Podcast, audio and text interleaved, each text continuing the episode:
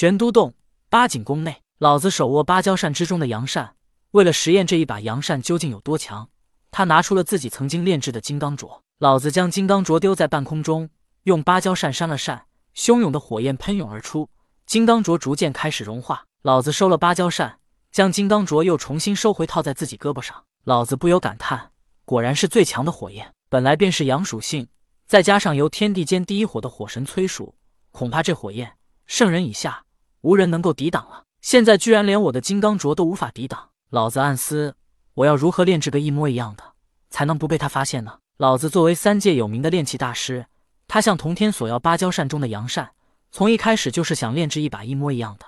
然后把假的交给童天。老子默默思索，想要不被童天发现，这芭蕉扇必须要有两个鲜明的特征：一就是芭蕉叶，二就是需要路压的火焰。其实这两样东西对老子来说都不是难事。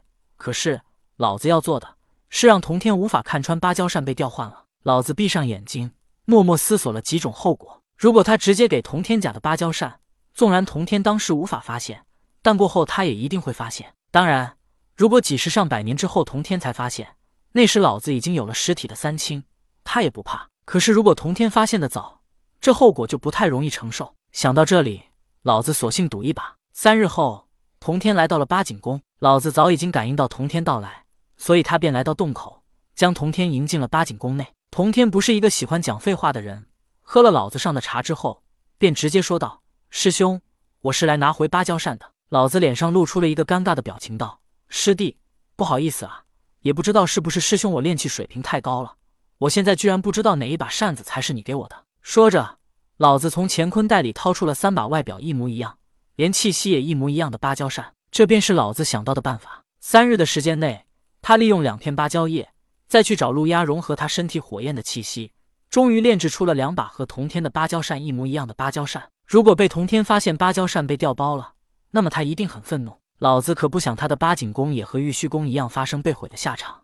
而且此时三清还不能撕破脸皮。反正不论是明或者是暗，老子的目的都是要同天无法看出芭蕉扇的不同。而这个时候也是考验老子炼器水平的时候了，所以老子便打算赌一把，再炼制两个一模一样的芭蕉扇。如果同天真的拿到了真的，那他也就认了；如果同天拿错了，是他自己眼光不行，也怪不得老子昧下他的芭蕉扇。反正就算将来同天发现。老子也可以推脱自己也不知道真假。老子这一番作为，童天是真的服了。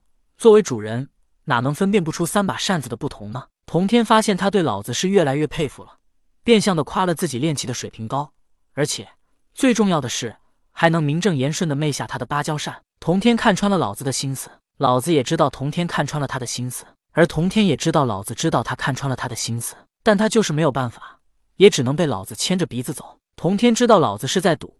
所以他哈哈笑道：“师兄看不穿，那就让师弟我来看看。”听到童天的话，老子记起三把芭蕉扇，飞到了童天跟前，一字排开落在了他的面前。童天首先拿出其中一个，将法力深入扇子内部，放下之后，他又拿起另外一个，然后他又拿起了最后一个。试验了三个扇子之后，童天发现这三把扇子居然真的是一模一样，甚至连气息都是一样的。童天这才知道，老子为了昧下他真正的阳扇。